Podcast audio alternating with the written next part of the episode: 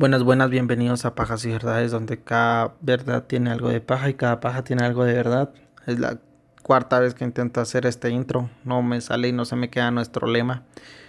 Pues sí, hoy estamos grabando otra vez, solito yo, desde la cuarentena de Guatemala, esperando que todos se encuentren bien, ya que los casos están en aumento, ya tenemos días de 500, pues infectados de COVID. Esperemos que si alguien nos escucha en los hospitales, los supuestos hospitales de primer nivel de Yamatei, pues entienda que es un proceso y que es por su bien y que ojalá se mejoren, que están siempre en nuestra mente. Y pues nada, Nada más para unirnos para que se, para que se unan, perdón, en nuestras redes sociales, Pagas y Verdades en Facebook, Instagram y en Twitter estamos como arroba y guion bajo pajas. Pues nada más. Ah, también en YouTube, por favor. Eh, nos ayuda mucho solo suscribiéndose. Si no pueden reproducir ahí, no están todos los episodios. Estaremos intentando subir todos. Eh, por falta de tiempo, porque a pesar de la cuarentena tenemos que seguir viendo qué hacemos porque si no nos morimos de hambre. Entonces hemos estado trabajando y pues intentaremos subir todos esta semana, si no la otra y si no la otra, pero si no, no tengan la menor duda que ahí van a estar todos. Y pues nada más, gracias por sus mensajes. Eh, tengo que mandar saludos al final del video pero les agradecemos mucho a todos los que nos escriben y a todos los que nos sugieren de temas y también nos están pidiendo mucho que toquemos temas paranormales, perdón. Ya los tocaremos y nada más. Espero que les guste este episodio y vamos a empezar. Era el año 1998. Se jugaba el Mundial de, en Francia y específicamente el 3 de julio se jugaba el partido de Brasil versus Dinamarca. Todos sabemos de la habilidad de los brasileños para jugar al fútbol porque son unos putos dioses. Ronaldinho es el mejor jugador de la historia. Ese día el país carioca se encontraba paralizado por el juego porque como sabemos tanto en Argentina como en Brasil el fútbol es una religión y más con la selección que todos se unen, sean del equipo que sea. El país miraba sus esperanzas en esos 11 guerreros cariocas que se enfrentaban contra los 11 nórdicos. Jugadores como Tafarel, Cafú, Roberto Carlos, Rivaldo y Ronaldo jugaban en ese entonces en la selección carioca. Mientras todo el país sudamericano estaba pendiente de ese partido, en el Parque del Estado, en Sao Paulo, una mujer era violada y asesinada en ese preciso momento. Este año se daría a conocer uno de los psicópatas más temidos de Brasil, que si bien su reinado de violación, asesinato y necrofilia duró poco, sí puso a una ciudad tan grande y turística como Sao Paulo en alerta máxima y obligaría a la policía brasileña a desatar una cacería por todo Brasil para dar con este maníaco. Esta es la historia de Francisco de Asís Pereira, o como la prensa lo bautizaría y sería conocido a nivel internacional, el, el maníaco del parque o un maníaco del parque, algo así.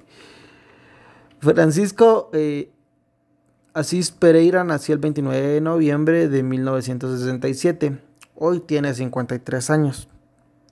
No sabemos mucho de su infancia, ni tampoco de su adolescencia, ya que el caso está en, es brasileño, entonces la mayoría de documentos están en portugués y yo con mi nivel de portugués de Duolingo pues pude entender porque para sorpresa creo que de la mayoría de gente como yo que es ignorante en este tema de los idiomas, el portugués brasileño se parece mucho, mucho al español. Hay muchas palabras que comparten, entonces no es tan difícil entenderlo. Eh, entonces hice mi luchita, mi esfuerzo, pero no conseguí mayor cosa de su infancia ni tampoco de su adolescencia. Pero sí hay unos ciertos datos, ¿verdad?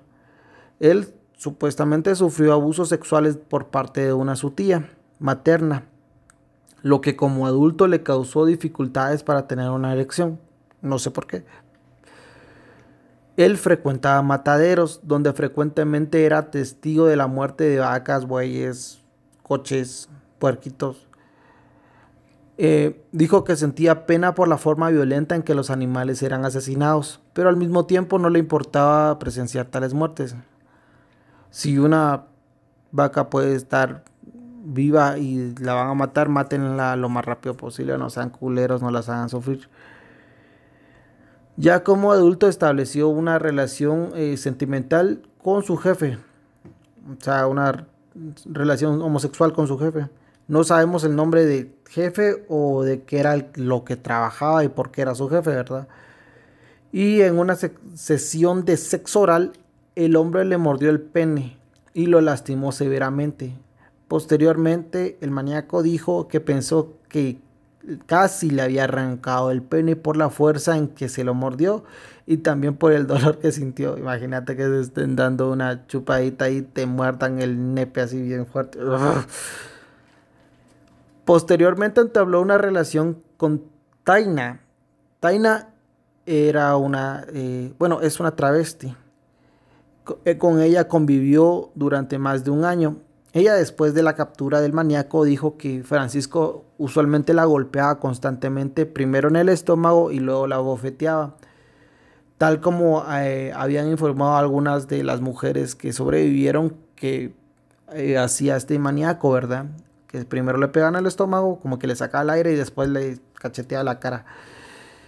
A pesar, al parecer Pereira sentía un dolor durante el acto sexual normal, ¿verdad? O sea, mm, cuando tenía sexo consensuado, con, ya sea homosexual o pues con su pareja travesti, sentía dolor por la mordida que su jefe le había dado en el tiempo pasado, ¿verdad? Entonces sí le dolía el metesaca, no sé cómo decirlo, el, eh, ah, le dolía el pene, porque la fricción es la palabra que estoy buscando, la fricción le, le dolía bastante y pues no era placentero tanto eh, para él porque le dolía, le ardía, me imagino que le dejó bastantes secuelas y sintió que casi le arrancaba el, pene, el pene de una mordida, entonces fue bastante fuerte. Pero bueno, el 3 de julio se encontró en el parque el cuerpo de Selma Queiroz, de 26 años. La identificó su padre, que contó que Selma era una persona introvertida, pero alegre.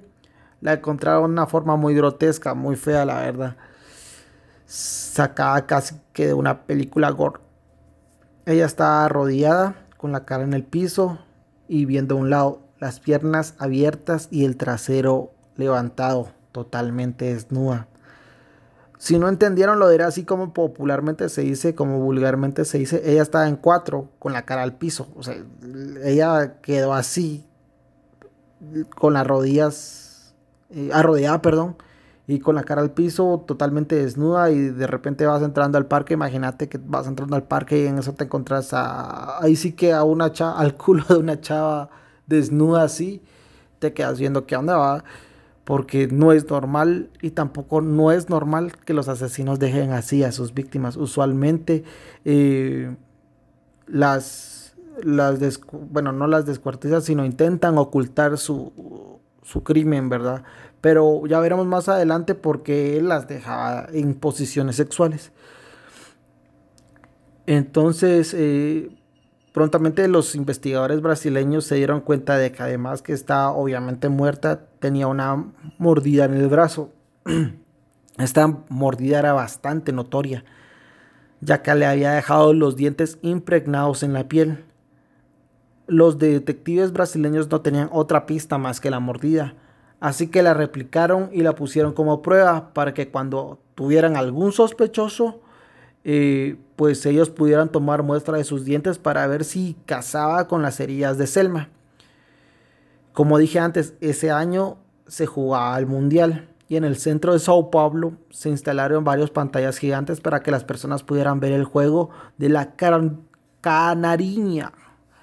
Y desde ese lugar fue la última vez que Selma se contactó con su familia para decirles que ella estaba ahí viendo el partido. Pues esta chica Selma es la primera víctima que se encuentra, ¿verdad? Pero gracias, pues, va a sonar feo, pero gracias a su muerte y a que la encontraron así, pues pudieron dar con todos los crímenes del maníaco y posteriormente con su captura. Al encontrar su cuerpo, las autoridades empezaron a circular el perímetro.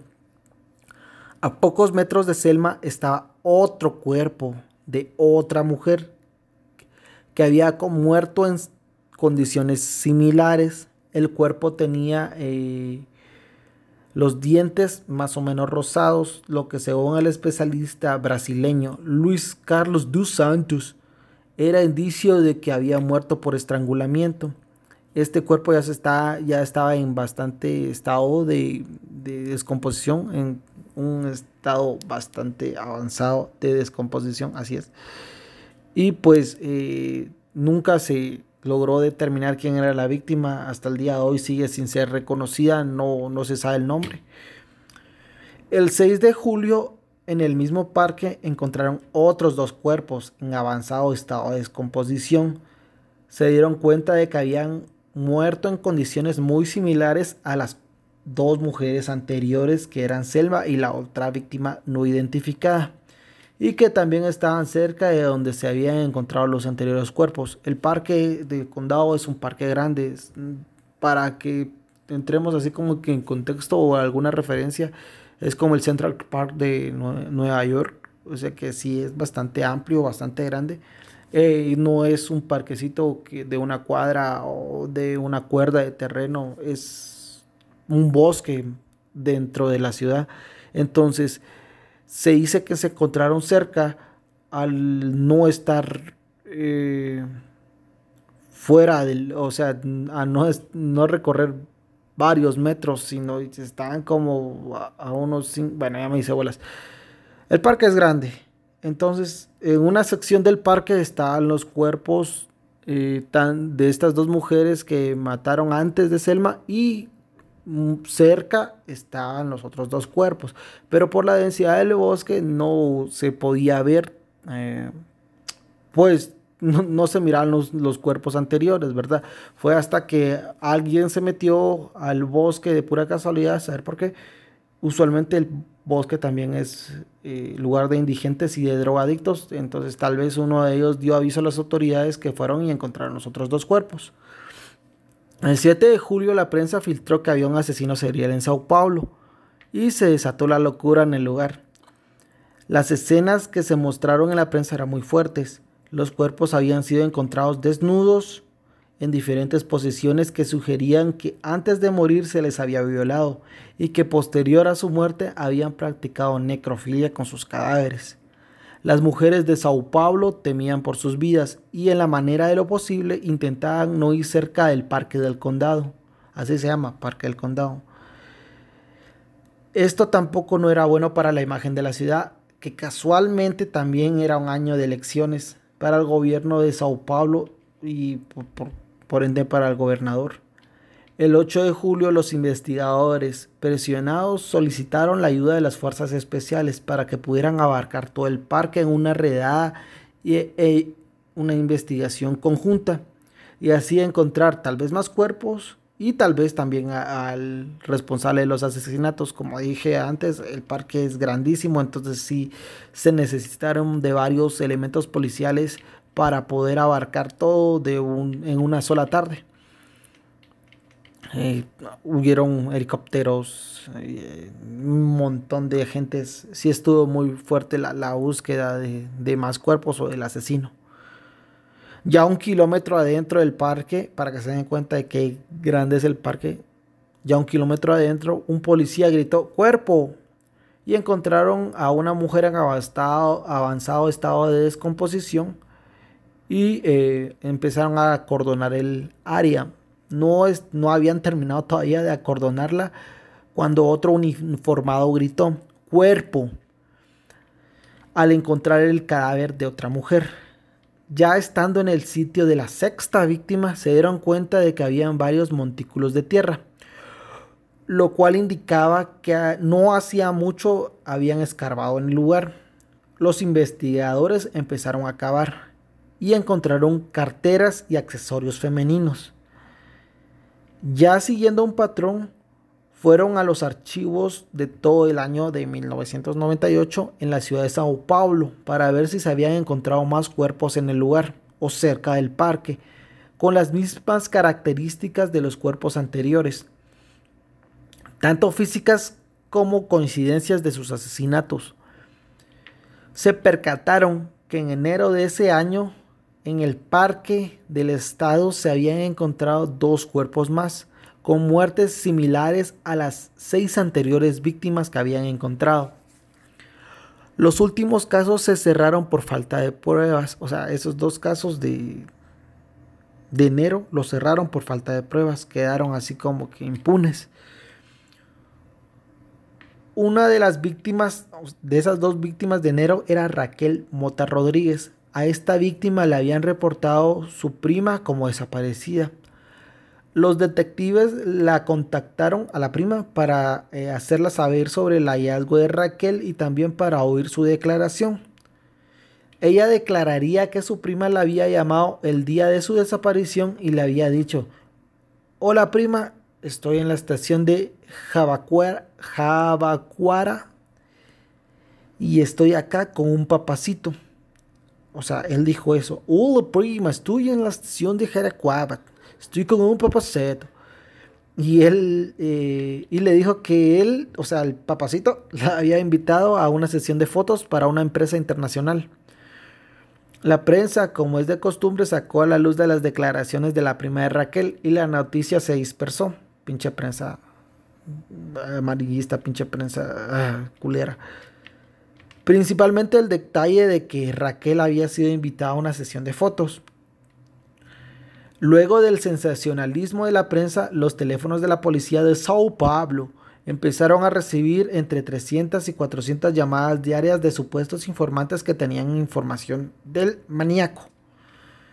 El 10 de julio, una de las llamadas fue de una mujer no identificada públicamente, que alegaba que ella había sido víctima del maníaco pero que había podido escapar. Ella relata, mi jefa me había pedido que fuera a la oficina Duke Ríos y había una fila enorme. Él estaba atrás de mí. Entonces comenzamos a foldear, a conversar, perdón, es que... Y él me preguntó que si quería participar en un desfile. Lo único que recuerdo fue que me dijo que tenía, tenía que posar en una bermuda. Nos subimos a la moto. Fue un camino que no recuerdo bien, pero sé que era cerca del zoológico. Entonces me violó por primera vez. Luego paró, se calmó y empezó a conversar como que si nunca hubiera pasado nada. Se paró, me dejó amarrada y se fue. Se llevó todas mis pertenencias y se fue. Me dejó sola. Esperé un poco, comencé a moverme, me vestí y me fui. Estaba en una calle. Recuerdo que había una luz que parecía la luna. Recuerdo que me dije que me iba a guiar por la luna porque no sabía a dónde ir. Él era moreno, era bajito y robusto, con una barba descuidada. Estas fueron las declaraciones de esta chica que fue super, sobreviviente, perdón, superviviente, sobreviviente del maníaco. Los detectives, a través de las sobrevivientes, porque no solo fue una, pudieron hacer un retrato hablado del maníaco. Llegaría el 13 de julio de 1998. Una llamada a la policía de Sao Paulo de una mujer que decía que un hombre parecido al del retrato, porque hicieron un retrato hablado y lo, lo publicaron en, en las redes de ese tiempo, que era el periódico y también los volantes entonces eh, llamó y dijo que había eh, un hombre parecido al del retrato le había abordado en el interior del metro de Sao Paulo. Una persona, eh, él, una persona, perdón, como el del retrato, le había hablado y le había insistido a que participara en una sesión de fotos para una multinacional. La mujer relató que él se opuso. Y él le insistía y le insistía. Él se puso como pesado, se puso abusivo el cerote y la empezó como que a presionar. Y ella dijo que no, y que no, y que no, y que no quería. Entonces, al final de eso, eh, el maníaco había desistido. Le dijo, va, está bueno, no hay problema. No sin antes decirle que si cambiaba de parecer, lo llamara y le dio una tarjeta con su número. Entonces, los investigadores, viendo las similitudes que tenían con el otro caso anterior donde eh, había dicho que también era una sesión de fotos para una multinacional, pues decidieron ponerle atención a esta pista. Y empezaron a ver eh, las similitudes, tomaron muy en serio la llamada e investigaron dónde se había hecho y descubrieron que la llamada se había efectuado muy cerca de la comisaría una empresa de motorizados que presenta servicios de mensajería tipo Hugo o Globo o estas empresas que eh, Uber Eats, así. Investigaron a todo el personal. El dueño de la empresa dijo que hubo un empleado que había renunciado repentinamente. Los investigadores se llevaron la foto del empleado que había renunciado y la de los demás. Llamaron a las sobrevivientes para que lo pudiera identificar. Y efectivamente, el tipo que había renunciado fue reconocido por sus víctimas. El sospechoso en ese entonces tenía 32 años. Se llamaba Francisco de Cis Pereira. Toda la investigación se dirigió directamente sobre él.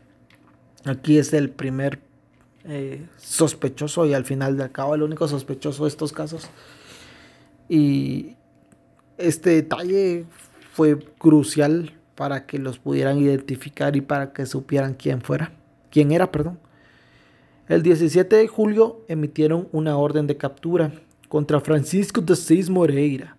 Los detectives volvieron a la empresa donde el maníaco había trabajado. El dueño les dijo que no eran los primeros detectives que habían preguntado por Francisco, que antes ya habían estado ahí investigadores de la comisaría de personas desaparecidas por el caso de Isidora Frankey. Ella era una zafata, hija de un profesor universitario. El maníaco había intentado cambiar cheques a nombre de ella y por eso lo habían estado investigando. Pero debido a que no tenía más pruebas que los cheques, el caso también se había cerrado. Los pobladores de Sao Paulo pedían resultados a la policía, también los políticos, porque como ya dije, ese era un año de elecciones y claramente las fuerzas de seguridad se veían mal por no poder agarrar a un asesino en serie, aunque no los culpo porque Sao Paulo es una ciudad enorme.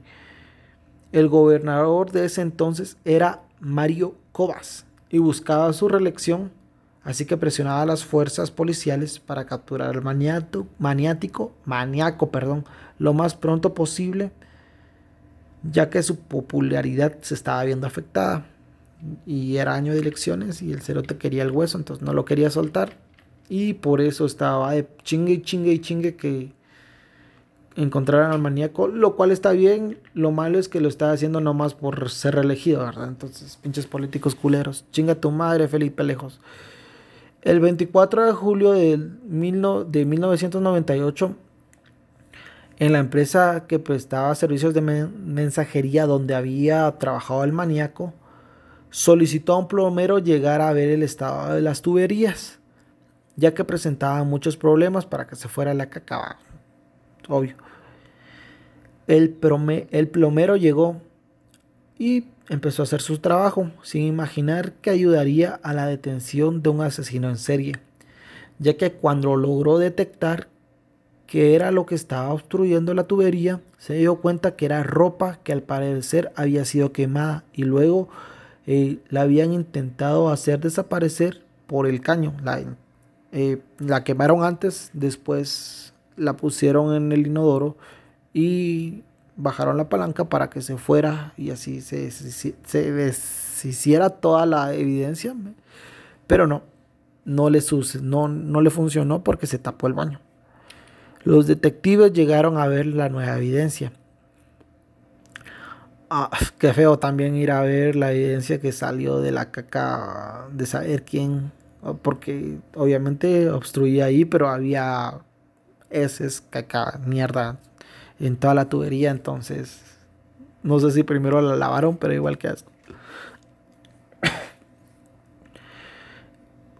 Ahora estaban seguros de que Francisco por lo menos había estado en el caso de Selma y si era totalmente culpable porque la ropa y incluso había una foto de Selma ahí en todo lo quemado y lo pudieron rescatar, entonces ya estaban completamente seguros de que de Selma, por lo menos de Selma, el maníaco sí era responsable y culpable y lo tenían que atrapar.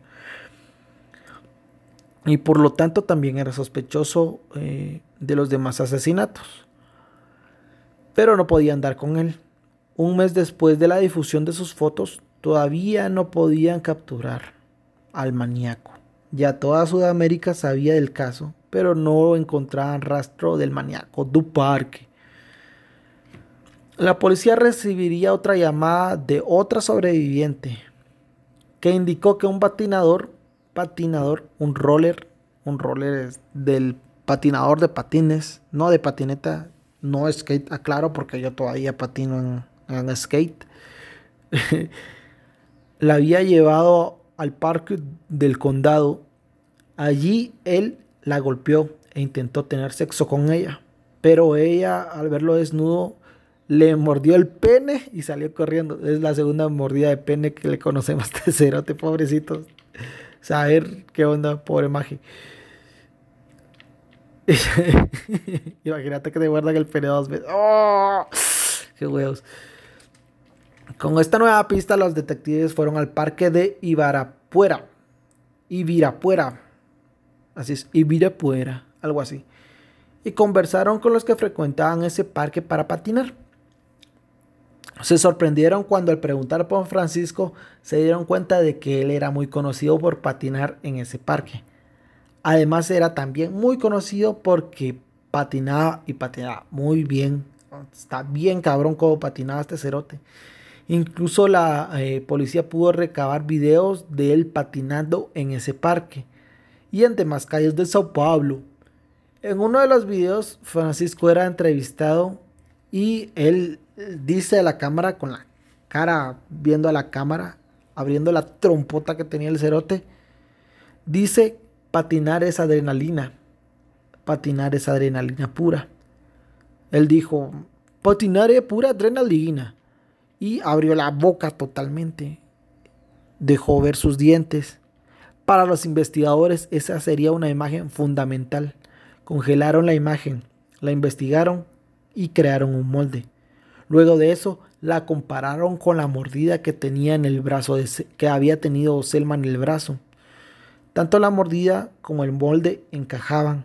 Los dos tenían una separación en los dientes, fractura en otro de los dientes y un diastema en la región central, lo cual no sé qué es, pero lo tenía esa imagen. Si hay uno que estudie odontología o, o que sea odontólogo, pues nos puede escribir y decirnos qué es, iluminarnos con su sabiduría. No habían dudas que por lo menos que en el caso de Selma, él era el asesino. Con estas pistas, los investigadores fueron a la ciudad natal de Francisco, Guarací, así se llama la ciudad, que se encuentra a más de 500 kilómetros de Sao Paulo, porque sabemos que Brasil es un país enorme. Fueron a la casa de sus padres, pero ellos dijeron que hace rato no sabían de él. Otra vez el maníaco se les esfumaba y no tenían pistas. Las investigaciones los orillaron a ir a Mato Grosso, Mato Grosso, a más de 600 kilómetros de Sao Paulo, sin ningún resultado. No había pistas del maníaco pero ya era eh, nacional y también internacionalmente buscado. Sus fotos aparecían en los periódicos, en la TV y habían eh, volantes repartidos eh, en todo Brasil para que por, favor pudieran dar con este maníaco. Pero en Itaquí, frontera de Argentina con Brasil, un valiente dio la campana y lo delató. Al fin los investigadores pudieron sitiarlo y posteriormente lo arrestaron después de más de un mes de cacería extrema en Brasil. El 4 de agosto de 1998 lo arrestaron. Dio una rueda de prensa donde dijo que era inocente y que no conocía a las víctimas. Yo no conozco víctimas, yo no conocer es, no conocer nada. El 5 de agosto de 1998, me miran aquí como que estoy bien pendejo y la verdad es que sí. El 5 de agosto de 1998 fue interrogado por nueve horas y media, agotado mentalmente y posiblemente vergueado porque la policía latinoamericana así es, de verguea. Eh, no había confesado nada, no confesó nada en esas nueve horas. Pero los investigadores estaban dispuestos a que confesara sí o sí, porque sabían que si se les iba ya nunca más lo iban a ver, porque Brasil es un país enorme, como ya dije, y es muy fácil irse a la chingada. Entonces, eh, pasaron los siguientes tres días interrogándole. Cada sesión era más agotadora, tanto mental como me imagino físicamente, pero sí lo llevaron a un extremo que al final le hizo que él confesara. El 7 de agosto relató todo. Dijo que tenía pesadillas en la noche donde él sudaba, se sentía como un animal, como un depredador que necesitaba cazar y carne para comer y finalmente dijo con una sonrisa burlona, fui yo quien mató a estas nueve mujeres. Nueve, dijo, y solo había encontrado ocho. Entonces dije, ah, había una más, ¿verdad? Maje se incriminó de una más.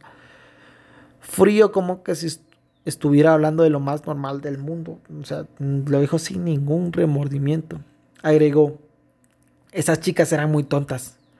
Con, cualquiera, con, con cualquier conversación caían. También dijo, si vas a un lugar como este, con un sujeto que acabas de conocer, sos una desvergonzada en su cabeza, él le hacía un juicio a la chica y obviamente dictaba sentencia.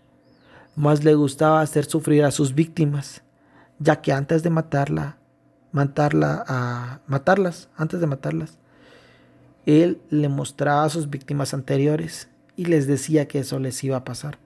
Le mostraba todos los cadáveres. No le bastaba solo con matar, sino le gustaba causar terror antes de, matarlas, antes de ejecutarlas. Las torturaba psicológicamente y físicamente, además de que las violaba. Y le decía, mira, esta está muerta, se llamaba tal y tal, y así vas a quedar. Y les mostraba, y a ser horrible. Es de veras que es un maníaco el cerote.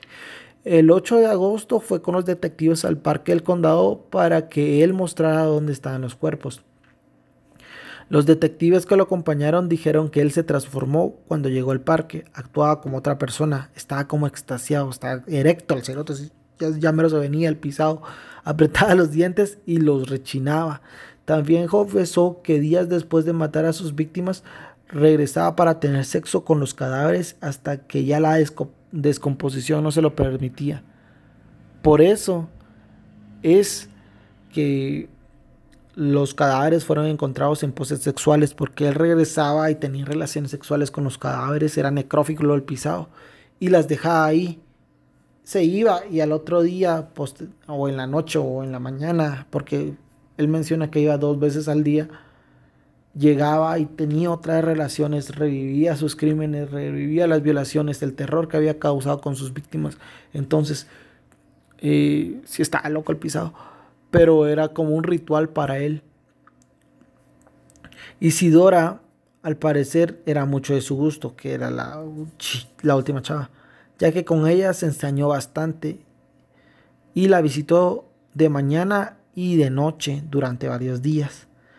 Pero cuando lo citaron por la desaparición de ella y de los cheques a nombre de ella que había querido usar, se dio cuenta que tenía que deshacerse de las pruebas. Así que llegó al bosque, le echó gasolina al cadáver y le prendió fuego. También confesó el asesinato de la décima víctima, que se llamaba Rosilda Franca de Oliveira, de 20 años. Luego de sus confesiones, los detectives y peritos hicieron un molde de la dentadura del maníaco, y era exactamente igual a las de las mordidas que tenía Selma. La única pista que tuvieron los detectives brasileños ese 3 de julio, cuando encontraron el cadáver, fue una prueba determinante para el juicio. Ya no habían dudas. Además de las confesiones, evidencias físicas, también la mordida sellaba la sentencia del maníaco del parque. Ya después lo estudiaron psicológicamente y dijeron los especialistas, él tiene trastornos afectivos y de conducta. Necesitaba esa emoción cada vez más fuerte para poder sentir placer. Él siente placer y satisfacción al hacer sufrir a las mujeres.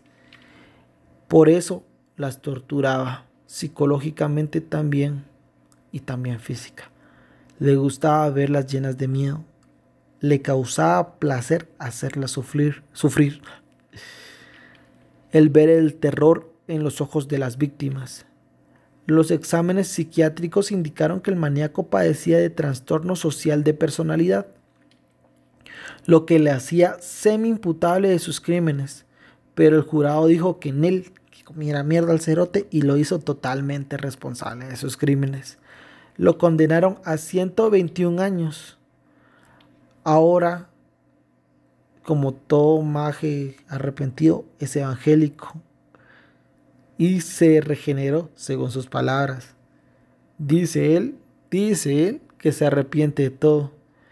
Pero los profesionales de la salud eh, mental dicen que alguien como él no se puede regenerar, que no pueden eh, ponerlo como que ya no está loco, ya no es un maníaco o que se regeneró, que no es posible y que ellos no creen que pueda ser posible.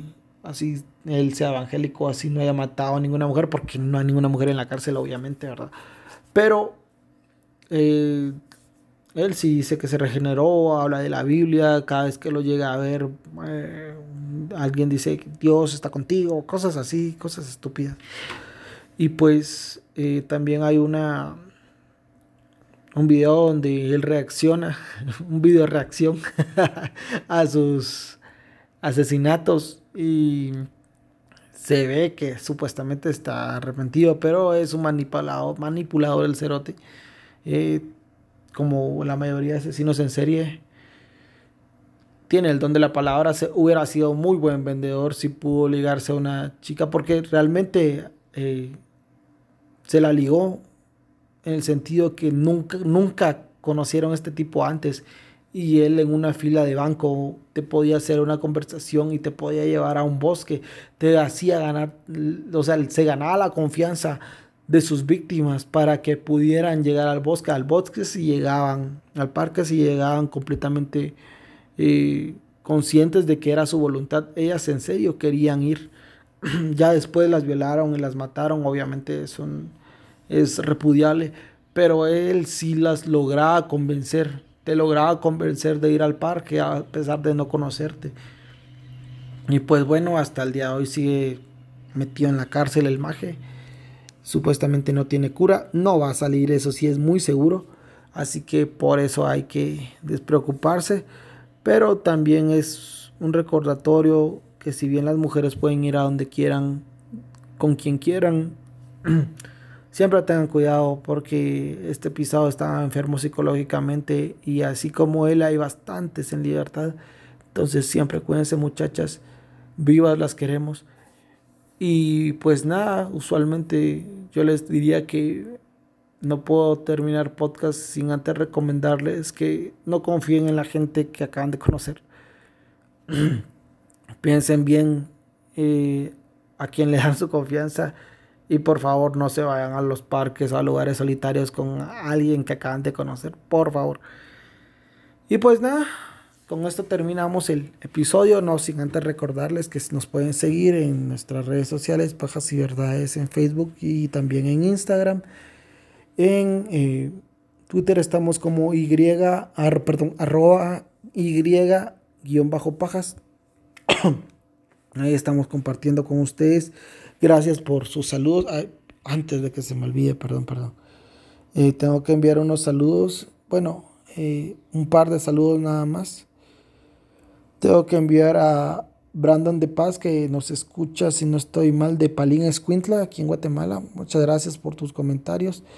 También a Eduardo Mejía, me agradezco mucho. Eh, también mm, una disculpa a un cuate que nos envió, que nos mandó un correo, un, un mensaje, un inbox. Y yo dije que pues nos había mandado saludos y di su nombre. Y lo escucha su mamá y al parecer lo regañó. Perdona, carnal, lo siento. Que no le gusta, que su mamá es muy católica y no le gusta que esté viendo cosas de asesinatos y sexo no consensuado, violaciones, necrofilia y todos los temas que tocamos aquí. Entonces, si quieren que yo los salude, pónganme que los salude en el inbox, eh, porque lo contrario no, no, no diré su nombre ni tampoco lo saludaré. También, también a Yesenia García, gracias por tus comentarios. A Pancho Dávila, a Francisco de León. Y pues solo, que me acuerdo ahorita. A Brenda, perdón. Brenda García. Hay muchos Garcías en Guatemala. Y pues nada más, les agradecemos mucho. Siempre sugieran los temas. Ya casi estamos llegando al final de esta temporada. Estamos pensando hacer una temporada pues de crímenes en los deportes o crímenes en la farándula. Pero todavía está en proceso. Eh, de parte de Christopher y de Everson me dijeron que les mande saludos, que extrañan estar en el podcast y yo también siento que ustedes lo extrañan porque no es lo mismo que estemos chingando acá, dos a que solo esté chingando yo hablando solito. Y pues nada más muchachos, gracias por su cariño, gracias por sus mensajes y también un saludo a Daniela Monge que espero que esté mejor, que la aprecio mucho y que siga para adelante. Y pues nada, cuídense del COVID, los queremos un montón. Cualquier sugerencia está en nuestras redes y por favor suscríbanse a YouTube, nos ayuda mucho. Y ya que nosotros no ganamos ni un centavo, bueno, yo no gano ni un centavo haciendo toda esta investigación que hago y nadie gana nada, es por puro amor al arte y muchas gracias muchachos estén bien. No le dan caso al cerote de Rodrigo Polo, ni de Felipe Alejos, ni al hueco de Frati. Nada más, muchachos, que estén bien. Nos vemos.